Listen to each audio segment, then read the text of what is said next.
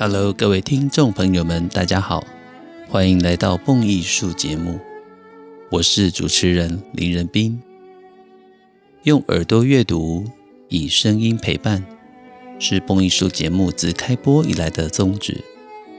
功课我来做，音乐您来听，更是蹦艺术节目制作的坚持。感谢许多听众朋友们长期对于蹦艺术节目的支持。以及各式各样的心得回馈。最新的好消息是，台湾蹦艺术协会已经成立。如果您想支持蹦艺术，有许多的方式。小额赞助，请点节目说明栏的赞助链接。如果您想成为蹦艺术之友，长期或者年度赞助台湾蹦艺术协会，长期或者年度赞助蹦艺术。都能让您拥有免税的额度，让我们一起共创精彩的音乐节目，也让更多人爱上缤纷多彩的古典音乐世界。二零二四年开始，蹦艺术有着全新的音乐艺文旅游规划，跟国内知名的原点旅行社一起携手合作，我们将规划出一系列。从音乐主题到美食都非常精彩的各式各样音乐主题旅游，非常欢迎所有的蹦友们在 Facebook 上面加入蹦艺术社团，或者直接在网络上搜寻蹦艺术网站。点入网站之后，您就会看到蹦艺术跟原点旅行社二零二四到二零二五年的旅游行程全览网页。从今年三月开始，我们将到日本京都参加小泽征尔音乐塾，观看他们的年度歌剧制作——莫扎特的歌剧《女人皆如是》。今年的八月份，我们将到奥地利布列根兹最美的湖上歌剧院，欣赏年度歌剧制作《魔弹射手》（Der Freischütz），以及瑞士琉森音乐节。欣赏精彩无比的现场管弦乐团音乐会，然后呢，还有好多精彩的行程都等待我们规划。不管是七月份或者十月份，甚至二零二四年年底的跨年，我们都有精彩的特别节目哦，敬请期待。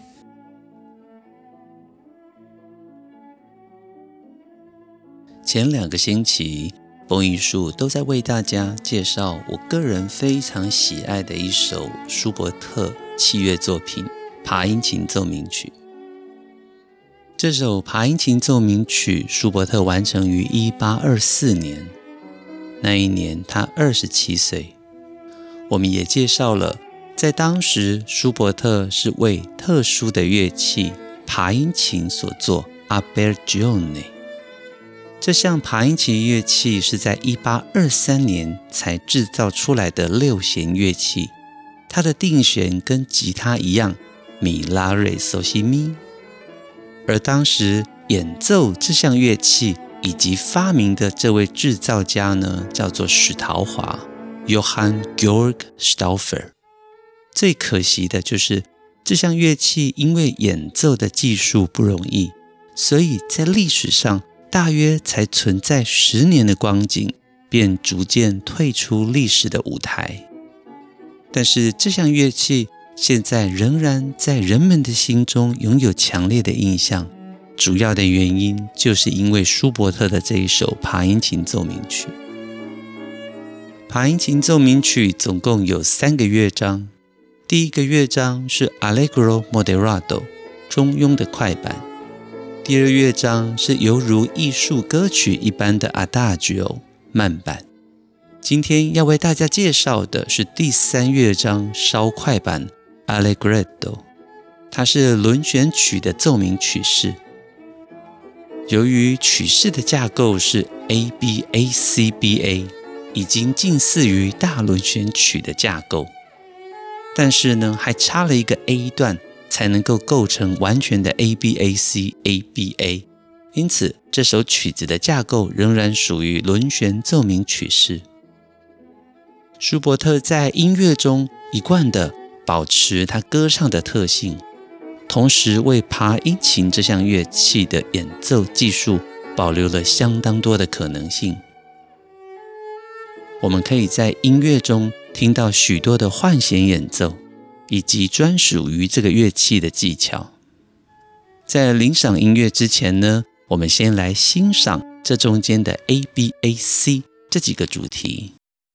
先让我们来聆听乐曲的 A 段主题 A 大调。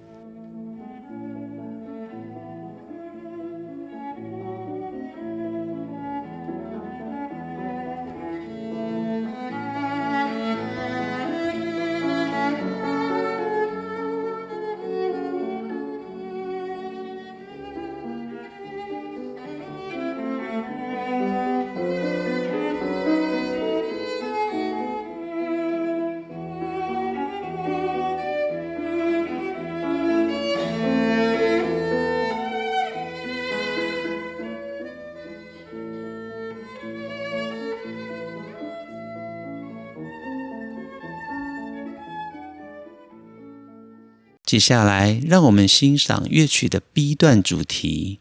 它是从 D 小调到 F 大调，再回到 D 小调。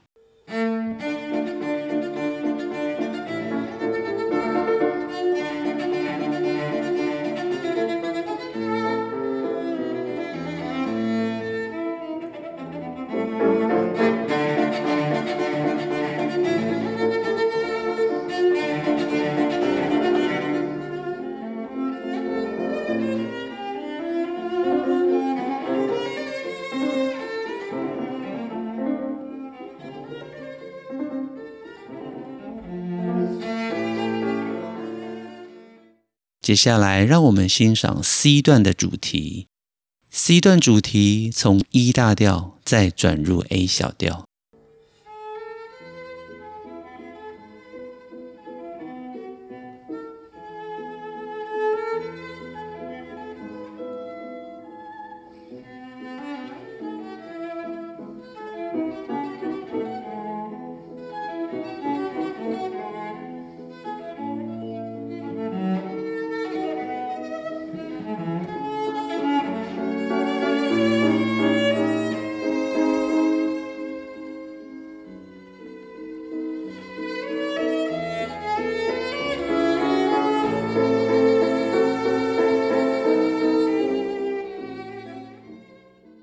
听完了这三段主题之后呢，A B A C B A，各位会发现，当我们欣赏完 A B C 这三段之后，您已经具备了完全认识这首乐曲的基础。在播放第三乐章之前呢，我们先从第二乐章最后面的大提琴独奏开始听起。由于有了这一段大提琴如同 cadenza 装饰奏一般的独奏乐句。我们拥有了从第二乐章跨越进入第三乐章的桥梁，请听。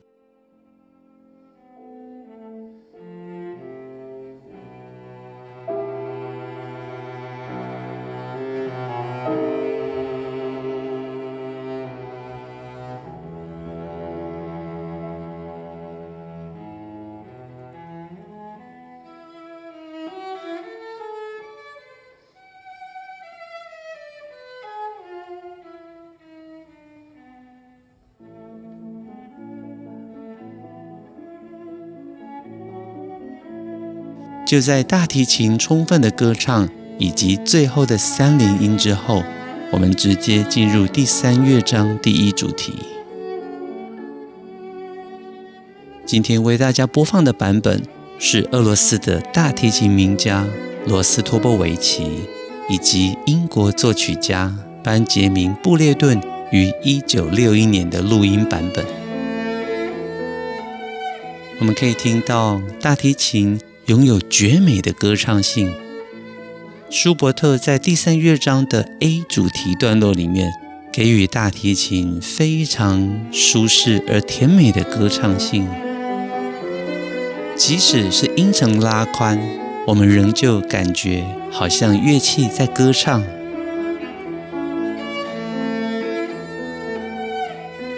中间的和声转换听起来美极了。各位也可以注意弦乐器在高音的时候呢，那种歌唱的美感。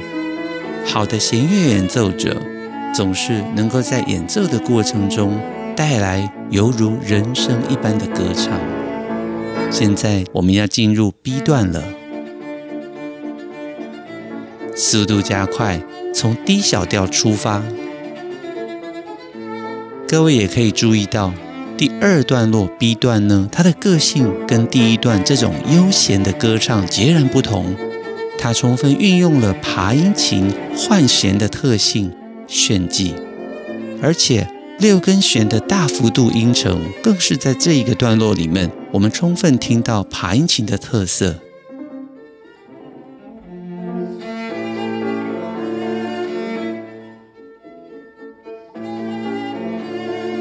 在过门之后，我们再次听到 B 段的主题。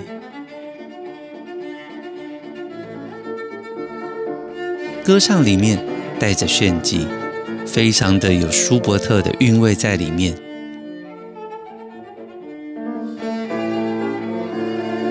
我非常喜欢舒伯特的器乐作品，因为你可以感受到他的作品里面不全然是为了技术而存在。而有着浓浓的音乐旋律的美感，这种能够将技术隐藏在旋律里面的写法，是我个人非常喜爱的。速度渐渐的慢下来，我们可以听到 A B A 嘛，又回到 A 大调的 A 段主题了，乐曲。第三乐章刚开始的这一种温暖的 A 大调音响再次响起，非常好听。在一边听音乐的过程中，我会提醒大家曲式现在进行到哪里，这非常重要，因为音乐就是声音的建筑。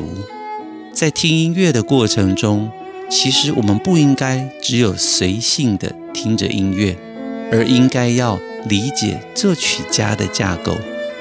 当各位慢慢能够训练自己，在听音乐的过程中，除了听旋律、感受和声，还能够知晓、感受到作曲家建构的乐曲架构的话呢，各位听音乐就是 Pro 等级啦。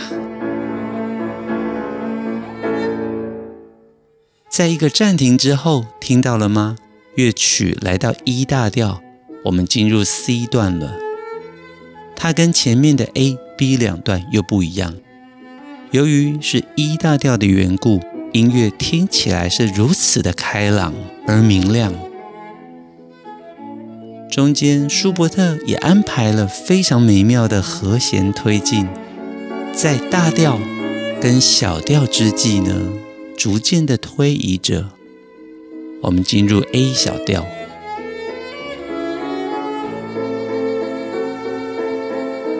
这边感受到舒伯特在调性之间转换的悠游自在了吗？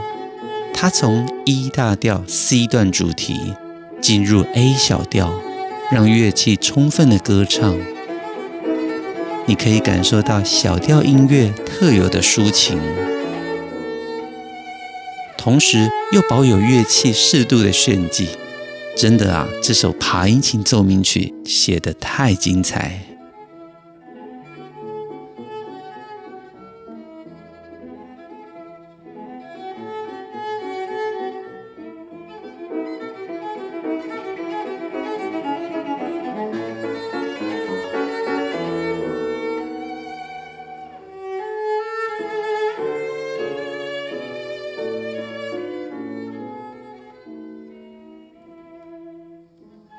逐渐，我们又感受到速度微微的降慢下来，大提琴有着宽广音域的歌唱，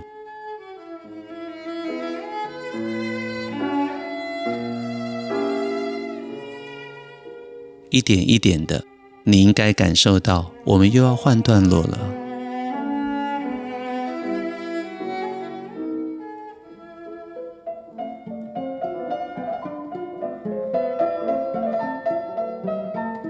哇，这个地方的和声好美呀！欣赏一下这一段大提琴的拨弦以及钢琴的主旋律。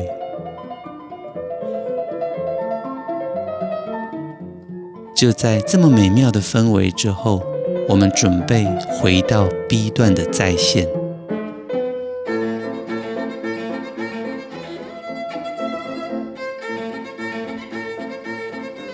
回到 B 段了，听到了吗？这一个跨弦的爬音，正是爬音琴演奏的一大特色。如果各位能够理解爬音琴六根弦的演奏技巧，就能够更加的感受到舒伯特写作的时候，他势必对这个乐器展开了非常深刻的研究。他知道这个乐器的演奏性能，所以分别在不同段落里面为这项乐器安排了歌唱以及炫技，可以说所有的安排都恰到好处。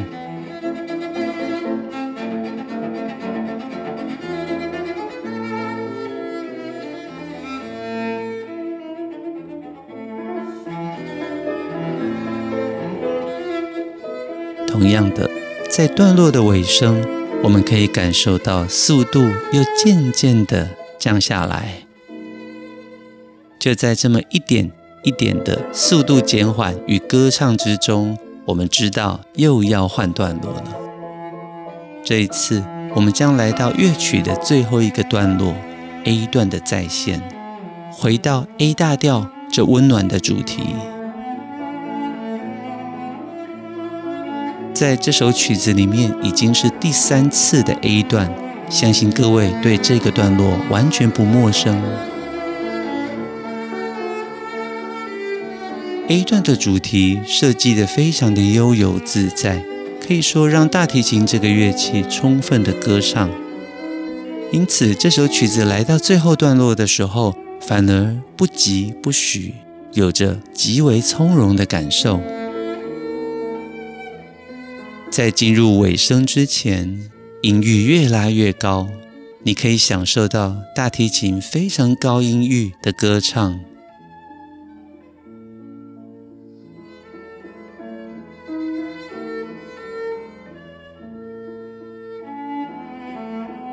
进入最后句子，爬音由低音往高音演奏。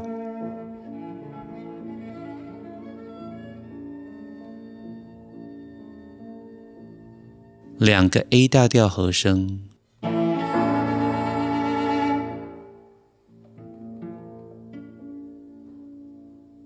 结束这个乐章，也结束整个奏鸣曲。大家觉得好听吗？爬音琴奏鸣曲真是一首百听不厌的名曲。而各位如果跟随着曲式 A B A C B A。你更能够感受到刚刚我所提到的，音乐是声音的建筑。为什么我常常这么提呢？因为作曲家的心中就是有着如此完整的架构。当我们进入作曲家的思维，理解他所撰写的架构之后，听音乐更会多一份清澈与透明，也会有了更多深度的理解。这些都是欣赏音乐的时候呢，最奥妙的地方。所以我们可以说，做一点点功课，但是你会得到无穷的乐趣。尤其在蹦艺术的节目里面，各位只要跟着我的口述，一点一点的习惯听音乐的步调以及理解方式，你会发现古典音乐带给你的乐趣是无比的深沉，无比的宽阔。好快啊！听完舒伯特的爬音琴第三乐章之后，本集的节目又即将进入尾声。非常享受在每一集节目中陪着大家听音乐的感受，如同节目的宗旨：功课我来做，音乐您来听。Podcast 是一种声音的陪伴，在每周一集的节目里面。我们希望呈现出来的是一种长时间的陪伴，而 Podcast 节目制作更是一种长时间的坚持。每个星期不间断的制作，是我带给大家的一种决心，也是我的读书跟欣赏音乐的计划。在蹦艺术 Podcast 节目里面呢，有我陪着大家一起成长。在这音乐之路上面呢，我们会探索更多的曲目，每一首值得介绍给大家的乐曲，我会渐渐的安排，让所有的蹦友们在节目中一集一集。一个一个乐章都能够得到最佳的探索，所以也希望我们节目能够拥有热爱音乐的您的支持。无论是小额赞助，请点节目说明栏的赞助连结，或者您想捐款给台湾蹦艺术协会，让我们拥有更稳定的经费，能够不断地制作精彩独家的节目跟大家分享。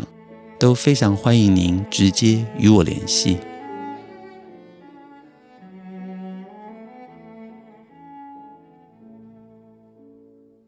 蹦艺术精彩的节目经得起时间的考验，更值得您一听再听，反复回味。也让我们开卷古典音乐，让您的世界充满乐趣与音乐的芬芳。我是节目主持人林仁斌。这里是蹦艺术，我们下周节目再见喽，拜拜。